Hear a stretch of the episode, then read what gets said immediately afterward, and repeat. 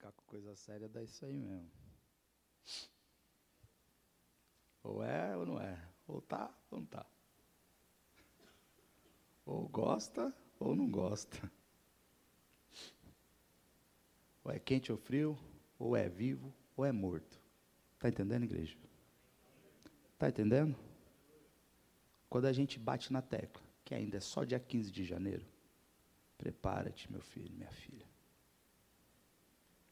Você sabe de onde você tira a força, né? Você sabe, né? Ah, aleluia. Hoje eu recebi um bom conselho, talvez um dos melhores da minha vida. e recebi um conselho assim: Meu filho, a partir de agora, só tenha paciência com o resto. Aleluia. Jamais me esquecerei. Oh, gente boa. O Senhor tem nos dado palavras que têm tido ligação umas com as outras, é, sem ao menos a gente combinar quem sobe aqui, quem está pregando. Uh, a gente começou o ano no qual o Senhor deu uma palavra que, é, resumindo, era: escutem o que Ele diz, escutem o que Ele tem a dizer, escutem o que, que Jesus, o Mestre, o Mestre celestial, celestial Jesus tem a dizer. Passado isso, a pastora Raquel, numa terça-feira pela manhã, ela pregou sobre intimidade é, no relacionamento de Moisés e o Senhor, como o Senhor o falava face a face e tal. Júnior pregou sobre a relação é, do diálogo e do, do, relacionamento de Jesus com o Pai. Ou seja, a, o Cristo que ora, o Jesus que ora. Pastor Caio também pregou sobre uh, a relação sensível e prudente que devemos ter uh, com o Senhor por meio do Teu Espírito, uh, de modo que a nossa candeia ela sempre esteja é, acesa e que tenhamos óleo também para esperar esse noivo. Nosso querido pastor Eduardo também pregou ontem, terça-feira, e ele falou sobre a relação de fé e confiança no Mestre Jesus ao ponto, a ponto até de sobre as águas você poder andar. Hoje eu, hoje eu venho pregar aqui uma mensagem de, de esperança para vocês, viu? De esperança. Amém. Lucas 24.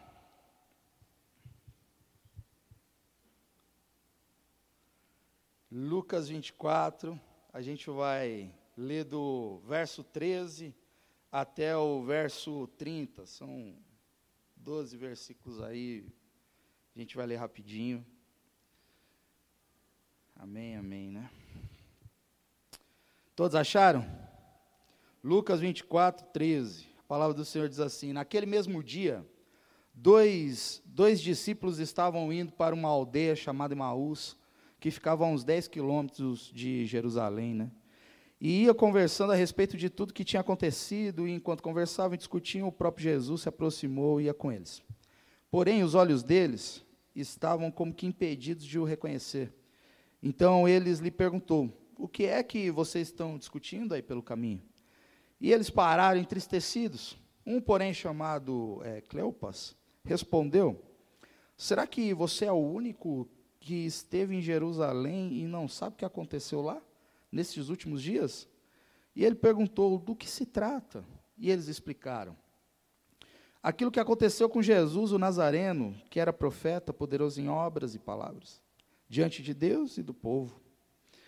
E como os principais sacerdotes e as nossas autoridades o entregaram para ser condenado à morte e o crucificaram. Nós esperávamos que fosse ele quem havia de redimir Israel. Mas depois de tudo isso, já estamos no terceiro dia, desde que essas coisas aconteceram. É verdade também que algumas mulheres do nosso grupo nos surpreenderam indo de madrugada ao túmulo e, não achando o corpo de Jesus, voltaram dizendo que tinham tido uma visão de anjos, os quais afirmavam que ele vive. De fato, alguns dos nossos, alguns dos nossos foram ao túmulo e verificaram a exatidão do que as mulheres disseram, mas não o viram. Então ele lhes disse: Como vocês são insensatos e demoram para crer em tudo o que os profetas disseram? Não é verdade que o Cristo tinha de sofrer e entrar na sua glória? E começando por Moisés e todos os profetas, explicou-lhes o que constava a respeito dele em todas as Escrituras. Quando se aproximaram da aldeia para onde iam, ele fez menção de passar adiante, mas eles o convenceram a ficar, dizendo: Fique conosco, porque é tarde e o dia já está chegando ao fim. E entrou para ficar com eles. E aconteceu que, quando estavam à mesa, ele pegou o pão e o abençoou. Depois partiu e deu a eles. Então os olhos deles se abriram e eles reconheceram Jesus, mas ele desapareceu na presença deles. E disseram um ao outro: Não é verdade que o coração nos ardia no peito quando ele nos falava pelo caminho, quando nos explicava as Escrituras?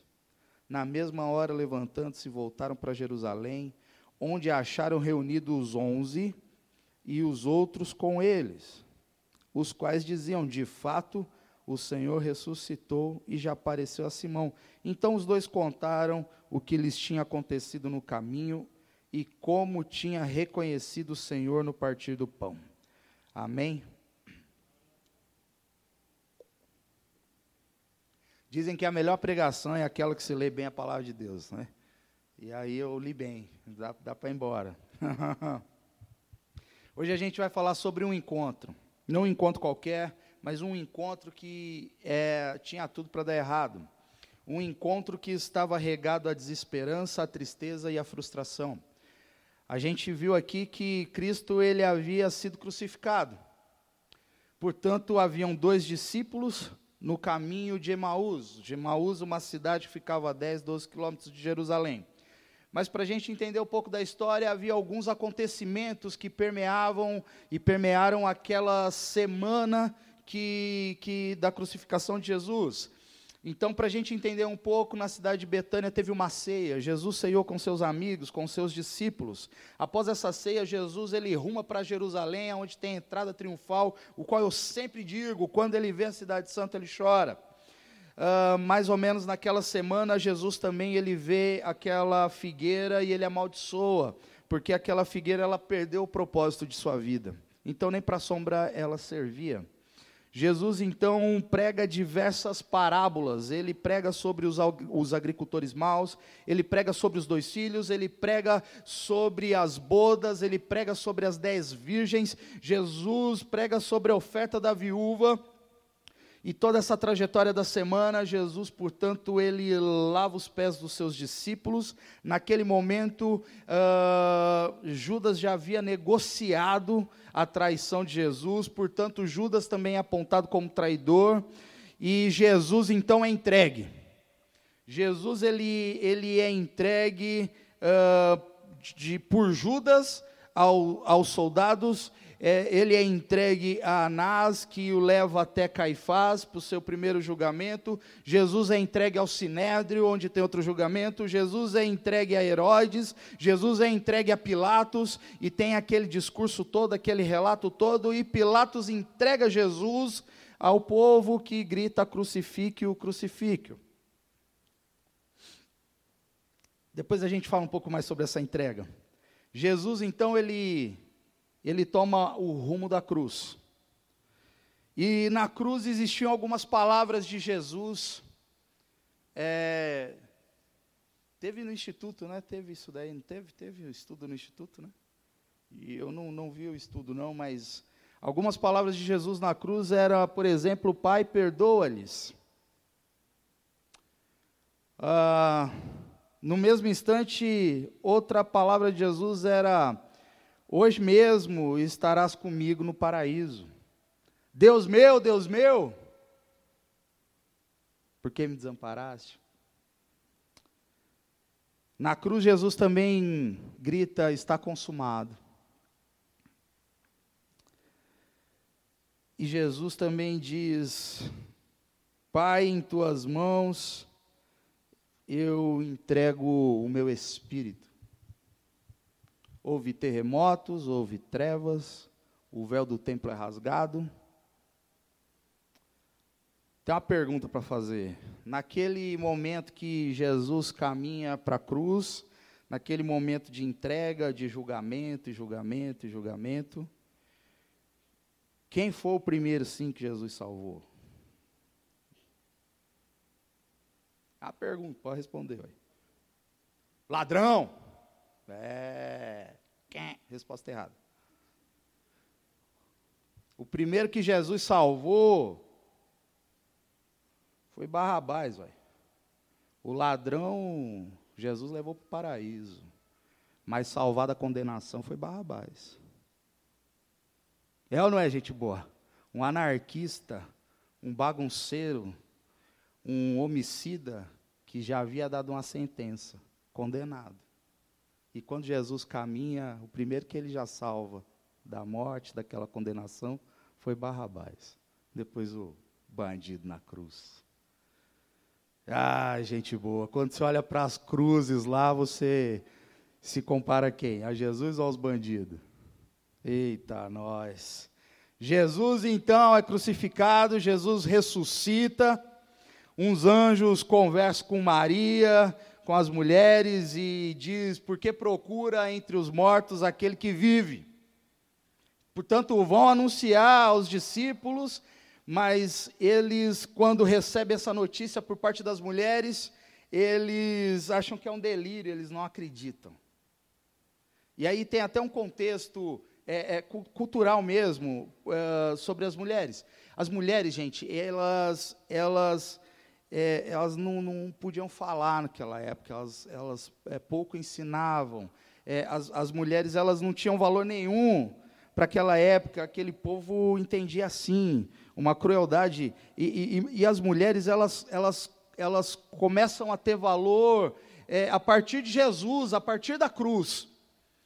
E aí você fala, mas isso é muito doído de ouvir. Pois é, nós homens também só começamos a ter valor a partir de Jesus, a partir da cruz. As crianças só têm voz a partir de Jesus, os velhos só têm voz a partir de Jesus, é, as mulheres e, e os homens a partir de Jesus.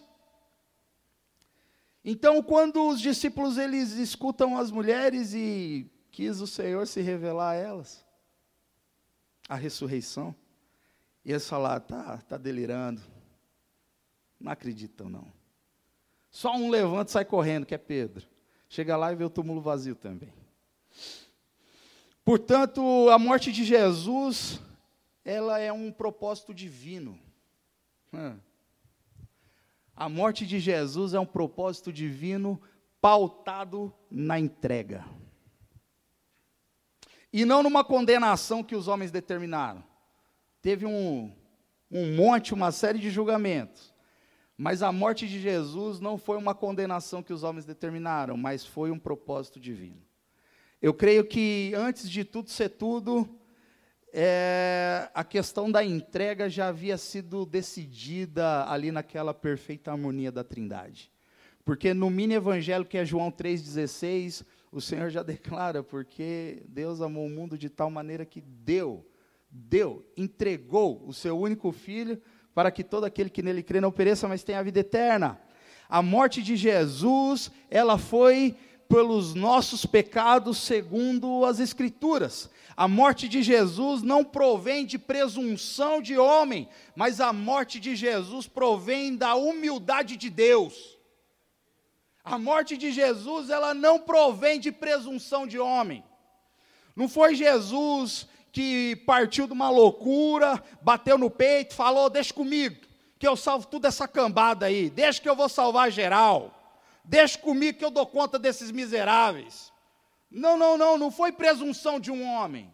Isso é coisa da gente, é coisa de humano, mas foi um propósito divino, um propósito divino de humildade de Deus foi o amor de Deus descendo até o homem, a fim de atraí-lo novamente até as alturas para junto de si. Foi esse o propósito da morte de Deus. Esse foi o propósito da morte de Deus. Foi o amor de Deus descendo até o submundo, até encontrar eu e você nessa miséria e atraí-los novamente às alturas para junto dele. Ha! Aleluia! Emaús ficava a mais ou menos 10 a 12 quilômetros de Jerusalém e ali se encontrava dois discípulos. E eles estavam conversando sobre o que tinha acontecido. É, eles estavam conversando sobre os horrores da crucificação, da cena da crucificação. Eles estavam. É, essa história da crucificação, aquelas cenas, elas estavam frescas em sua memória. Perceba que a dor deles era, era, era tão grande que era como que se eles mudassem o rumo é, de Jerusalém para Emaús, é como que se eles dessem as costas. Jerusalém ficava num, num, numa parte e, e Emaús a 10, 12 quilômetros, e é como se eles saíssem de Jerusalém e, e como que acabou mesmo, acabou. É, nesse, nesse momento acabou. É, quer ver só? Tempo é curto, mas vamos deixar pedagógico isso aqui? É, preciso de três homens aí. Ai, Jesus, vamos, vamos deixar pedagógico isso aqui. Gente boa, pode, pode virar para a turma aí. Vamos fazer o seguinte. Para vocês terem uma ideia, como que foi aquele cenário, a gente deixa assim pedagógico. Os discípulos, eles saíram de Jerusalém no terceiro dia, após a crucificação de Jesus. E eles estão caminhando. Isso. Mas, mas eles estavam estavam tristes, viu? Isso. É, abatido, isso aí. Assim, e eles estavam conversando sobre o que aconteceu com Jesus Nazareno. Como pode os sacerdotes, os homens, os homens maus, como é que eles oprimiram Jesus dessa forma? E eles estavam lá, abatidos, largando, dando, dando as costas para Jerusalém. E eles estavam caminhando lá. É isso aí, não, não sorri não, que o momento é triste, viu? Isso aí. E eles estavam lá, todo entristecidos, com uma dor no peito. Aqueles que encontraram o Messias, de repente, o Messias morre. E aí, no meio da conversa, eles lá na caminhada, Jesus, Jesus a, aparece, se coloca no meio deles e começa ali a participar dessa prosa aí. O Jesus já está rindo já. Jesus, não é para rir não, você só está ouvindo agora. Isso. E está lá os discípulos conversando, o mestre, o mestre foi, o mestre foi, o mestre foi embora. E no meio dessa conversa toda, aleluia, né? Eles estavam ali, até então, o invencível Jesus, ele, ele foi esmagado. O invencível Jesus, ele, ele foi moído. Ele foi moído, ele foi moído pelos homens ímpios, ele foi moído pelos desvairados. Jesus, num determinado momento, pode parar aí, pode parar aí, sai daí não. Jesus, num determinado momento, no caminho, o ressuscitado Jesus, ele faz uma pergunta. E a pergunta que Jesus faz é: o que é que vocês estão conversando? Pergunta aí, Jesus. Não, não, pode perguntar alto, Jesus. O que é que vocês estão conversando? O que vocês estão discutindo, tão compenetrados, foi isso que Jesus abordou eles. Em outras palavras, Jesus estava falando, é, que é isso que vos preocupa. E eles estavam lá. É curioso, gente boa, como Jesus sempre lança umas perguntas assim. Em algumas, a gente fica emudecido. Os discípulos ficavam emudecidos. Quando ele lançava uma pergunta, quem diz o povo que eu sou? Ah, você é João Batista, você é Elias, você é... E aí falou, e vocês, que, que diz que eu sou? Todo mundo ficou calado. Só Pedro, que foi por uma revelação divina, respondeu, tu és o Cristo, o Filho do Deus vivo. Aqui Jesus pergunta: o que, que, que, é que vocês. O que está acontecendo? Por que, que vocês estão preocupados? O que está acontecendo? Que conversa é essa que vocês, vocês estão tendo? Quando Jesus. Pode, pode continuar andando aqui. Isso. É, isso aí, que vocês estão fazendo. Quando Jesus pergunta, o que, que vocês estão fazendo? Eles pararam.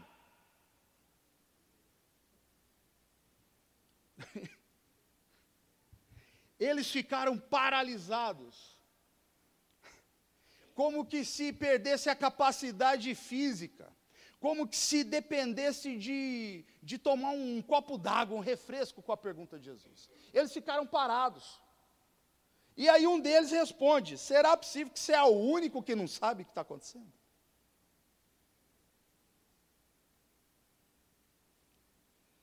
Ai, ai.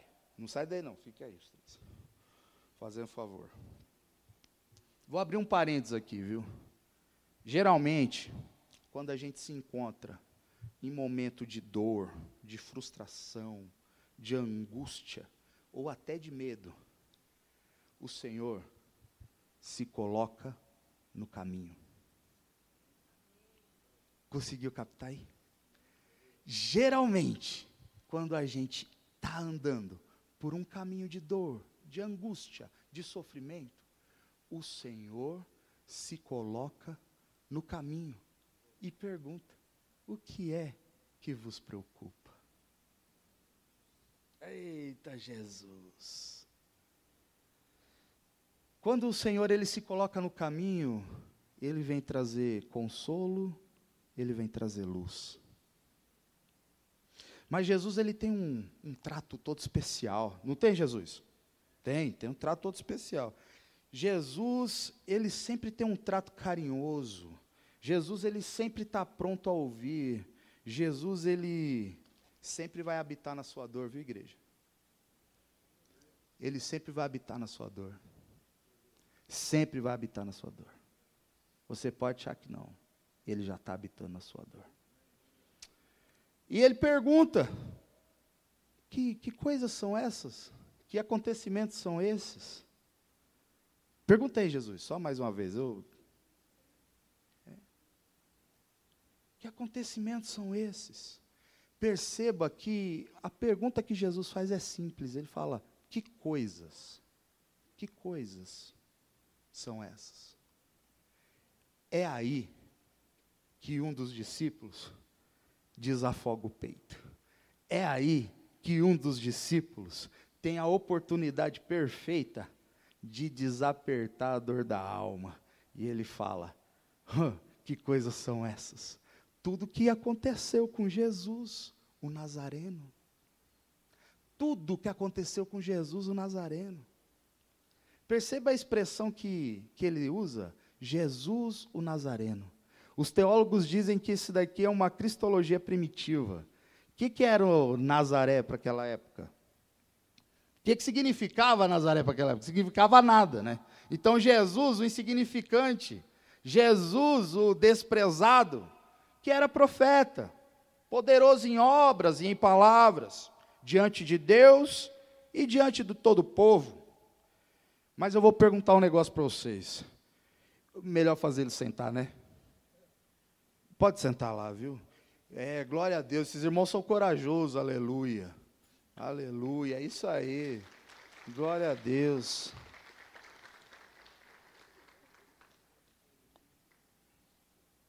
Jackson, já é a segunda vez que você é Jesus, hein, meu? Ô, Gabriel, fica ligeiro, viu?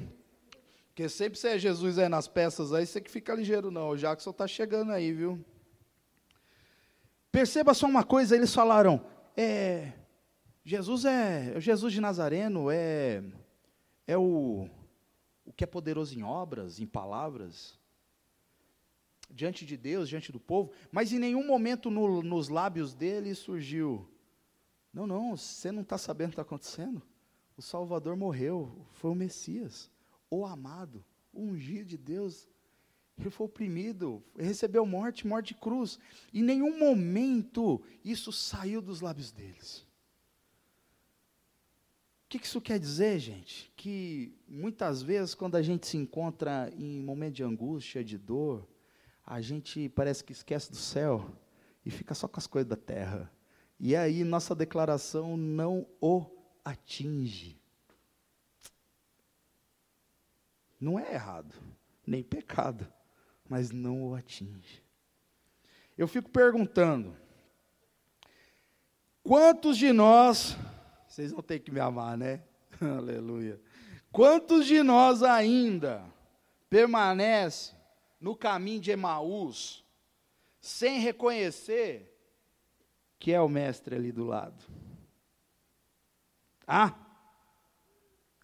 Quantos de nós estamos no caminho de Emaús, dando as costas para Jerusalém, caminhando 10, 12 quilômetros debaixo do sol quente, em meias pedras e toda aquela dificuldade, e a gente não percebe que Jesus se põe ao lado.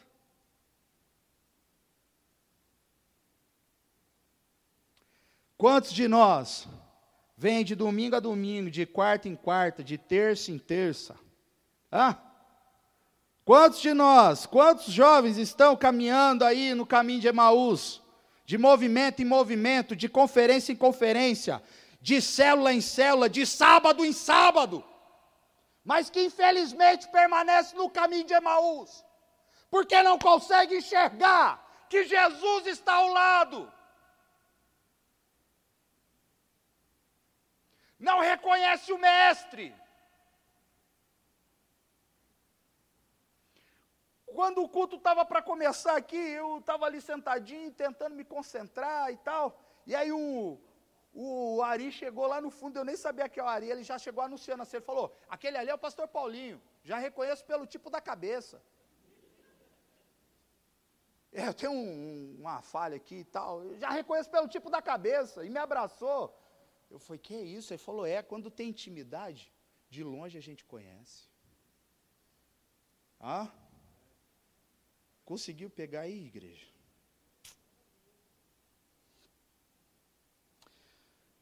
Ali, aqueles discípulos receberam a notícia por parte das mulheres e elas falaram: o mestre vive.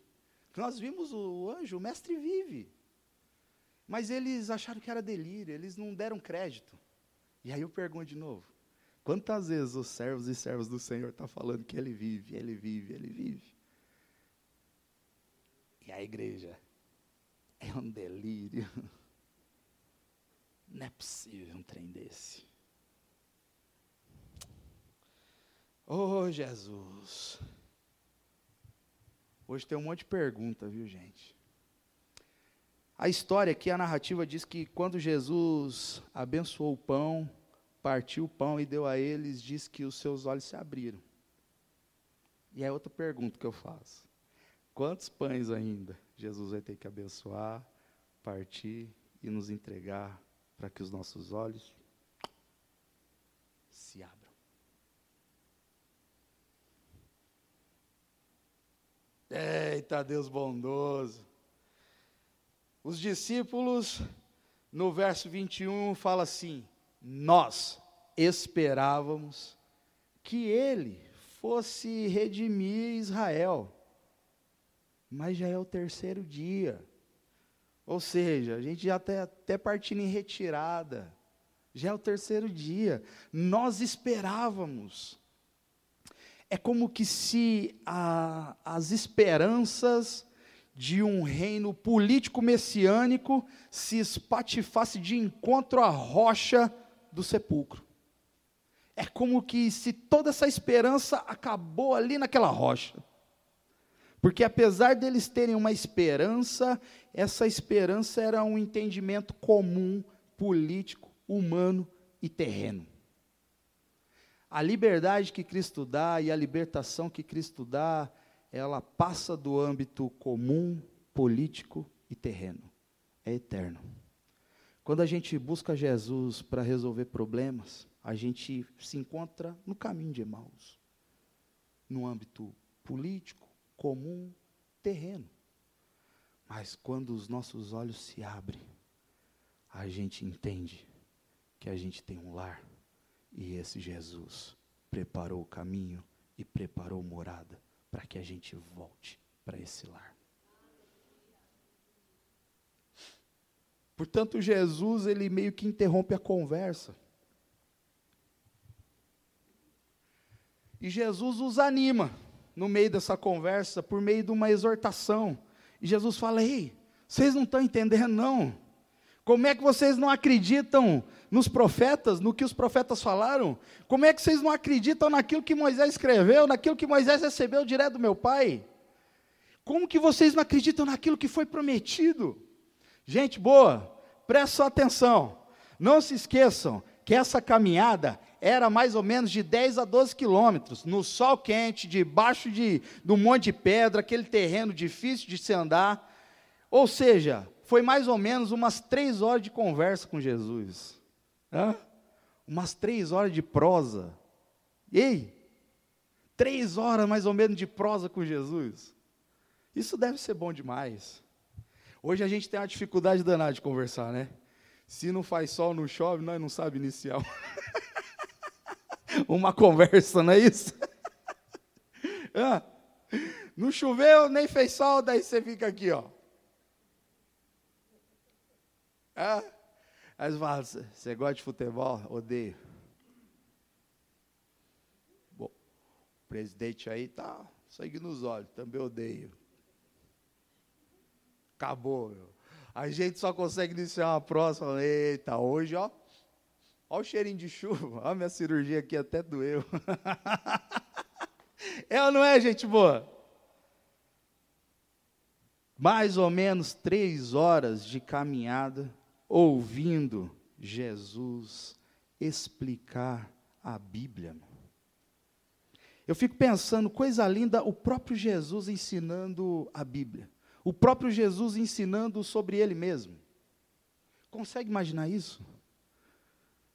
Tem um relato que fala, que está lá em Lucas 4, 4,16, que fala que Jesus ele vai para Nazaré, onde é a cidade natal, e ele entra na sinagoga como de costume, e ele abre o rolo, e não é essa Bíblia bonitinha que nem a gente tem com título, subtítulo e tal, versículos e tudo mais. Era um rolo, era tudo escrito de um jeito só. Então, um cabra tinha que ser bom para achar ali o tema que ele queria falar e tal. E Jesus, ele, ele abre o rolo e, e ele abre exatamente em Isaías 61 e ele começa a ler. E ele lê assim: Porque o Espírito do Senhor Deus está sobre mim, porque me ungiu a pregar boas novas aos quebrantados de coração porque me ungiu a curar, a dar vista aos cegos, a proclamar a liberdade aos cativos e a anunciar o ano aceitável do Senhor. Vocês imaginam o próprio Jesus falando sobre ele para aquele povo?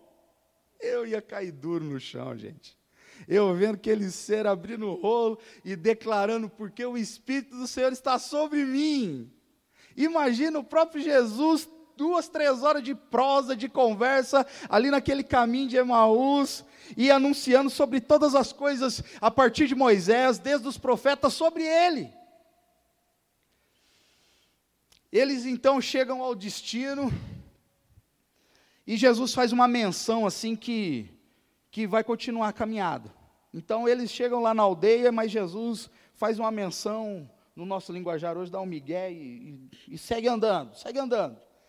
E aí, eles, eles param e falam assim: oh, fica conosco. Ha, fica conosco.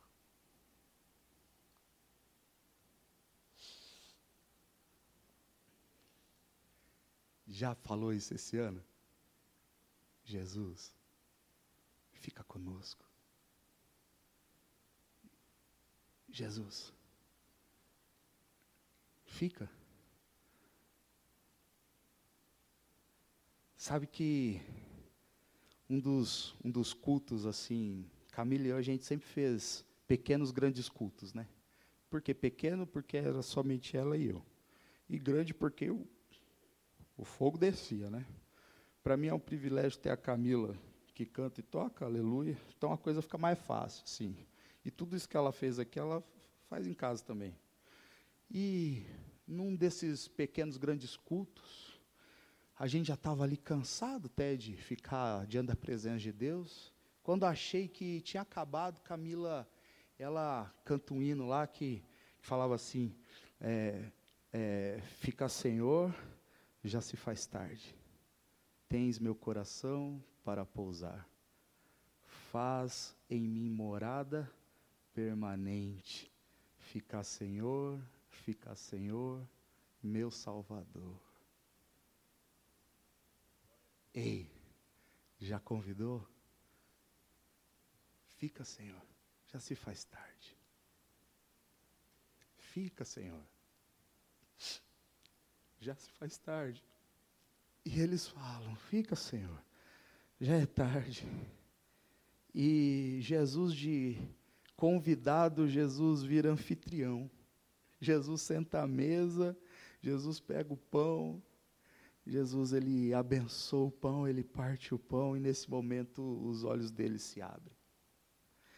Quando eu vejo isso escrito na palavra do Senhor, que os olhos dele se abriram, não tem como eu não lembrar que quando o homem é persuadido por Satanás, pela serpente, querendo ser Deus, ele come do fruto do pecado, e quando ele come, os seus olhos se abrem.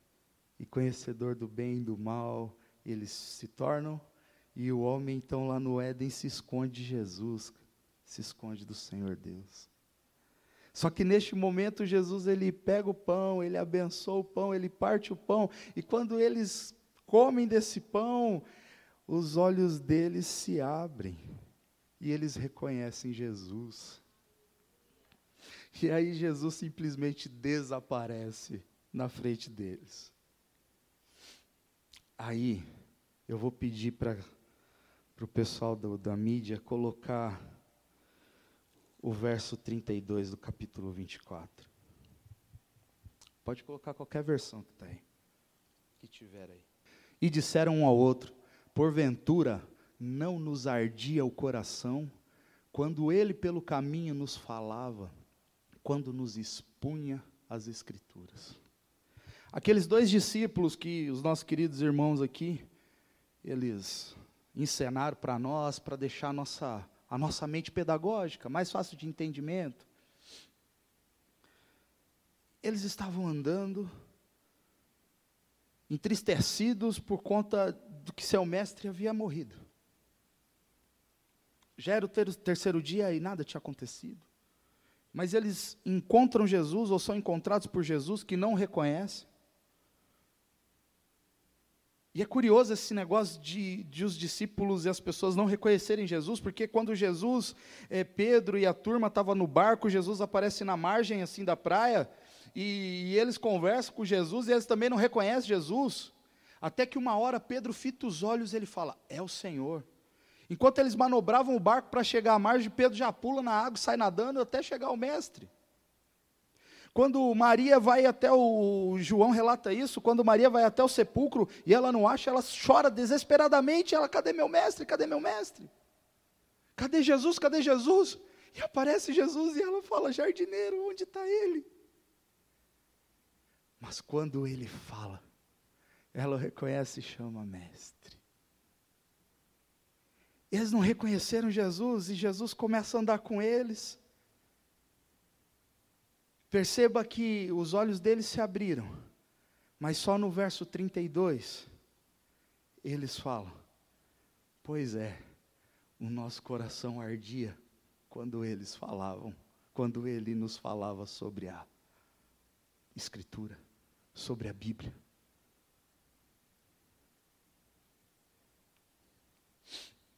Eles estavam falando assim, ó, não é verdade que quando Jesus falava no caminho nós sentíamos um fogo, não parecia que o nosso coração queimava dentro do peito. Presta atenção, o coração ardia porque Jesus falava a respeito de quê? Da Bíblia.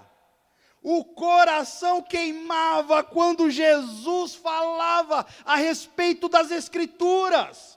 A fé vem pelo ouvir e ouvir a palavra de Deus. Em momentos de angústia, de tristeza, de frustração, de abatimento, eu tenho uma notícia para te dar. Pare de procurar profeta por aí. Meu irmão e minha irmã.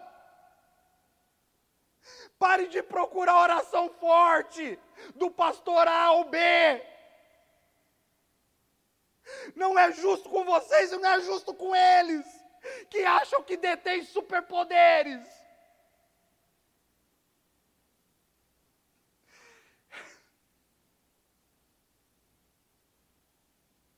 O coração ardia, o coração ardia quando eles ouviam a palavra de Jesus. Jesus, portanto, quando ele o modo como ele pegou o pão, o modo como ele partiu, como ele abençoou, o modo como ele entregou o pão, o sussurrar da voz de Jesus, o seu jeito de dizer, de falar, de agir, fizeram com que os seus olhos fossem abertos.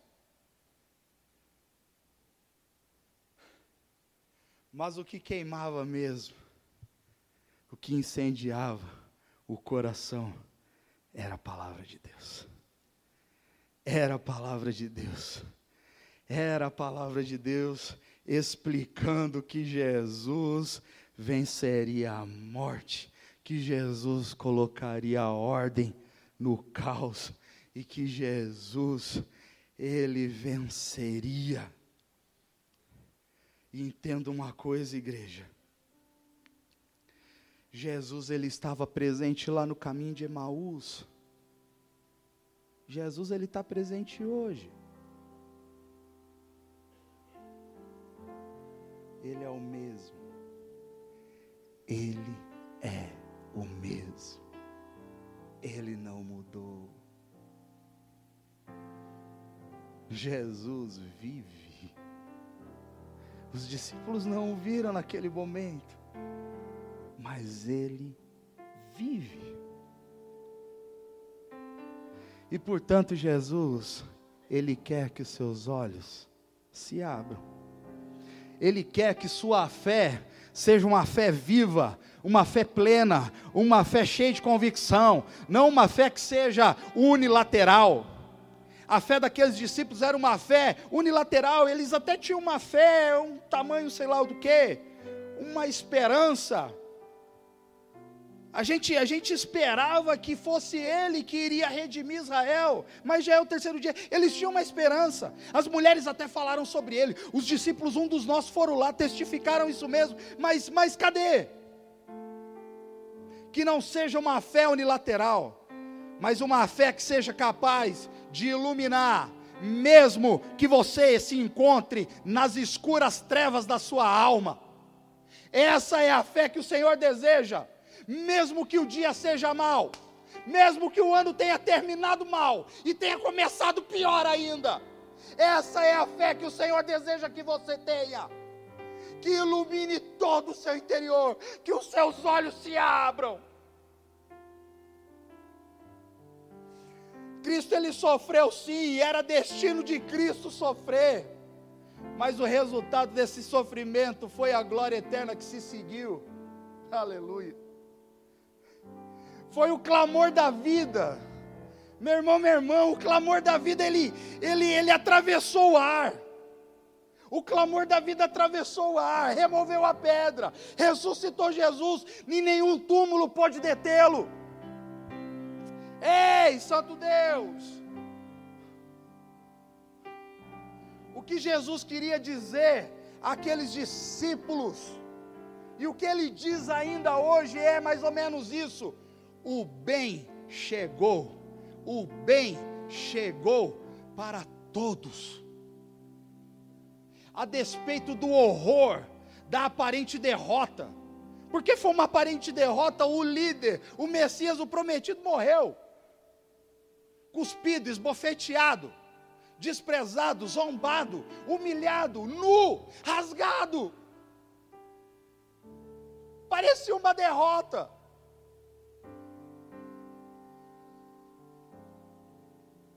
Essa que parecia uma derrota, era o bem que chegava àqueles discípulos e é o bem que chegou até nós. Perceba que os seus corações começaram a requeimar enquanto a palavra era explicada.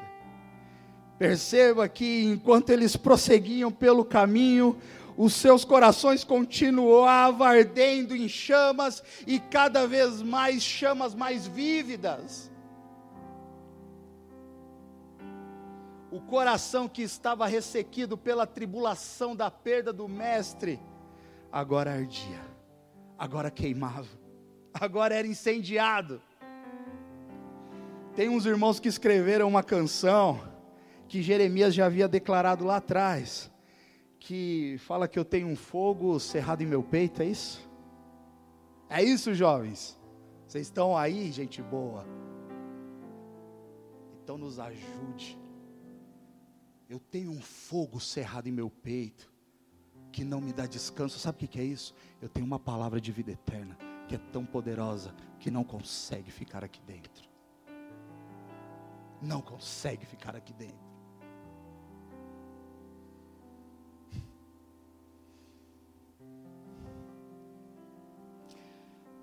Vamos nos colocar em pé. Baixa essa luz aí, meu irmão.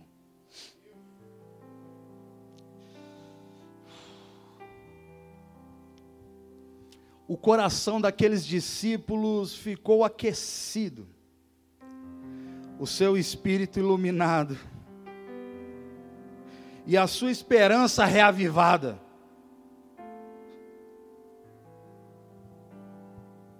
Reavivada de tal forma que parecia que tinha um fogo cerrado em seu peito. No mesmo instante em que eles entenderam que aquele Jesus explicava-lhes a palavra, explicava-lhes as Escrituras, e eles falavam: nosso coração ardia, o fogo aqui foi incendiado. Naquele mesmo momento, eles voltam para Jerusalém, e a viagem noturna não era nada fácil. Eles andavam, eles andaram 10, 12 quilômetros. Partiu o pão, os olhos foram abertos, entenderam que havia um fogo cerrado em seu peito. Eles levantam e voltam para Jerusalém, viajam mais 10, 12 quilômetros a pé pela escuridão da noite, porque eles não temiam, porque havia um fogo cerrado em seu peito. Ardia-nos o coração quando ele falava as Escrituras. E eles voltaram para anunciar aos discípulos e falar: Ei, ele apareceu a Pedro mesmo. Quando ele chegou lá, os onze estavam conversando. Ele apareceu mesmo. Ele apareceu para nós. Nós experienciamos Jesus falando-nos ao coração. Depois disso tudo, estavam todos eles reunidos o Senhor atravessa uma parede, se põe diante deles e diz: Paz seja convosco. O Senhor come com eles. E o Senhor dá uma ordem: agora vocês vão e façam discípulos em todas as nações. Feche os olhos, igreja, em nome de Jesus.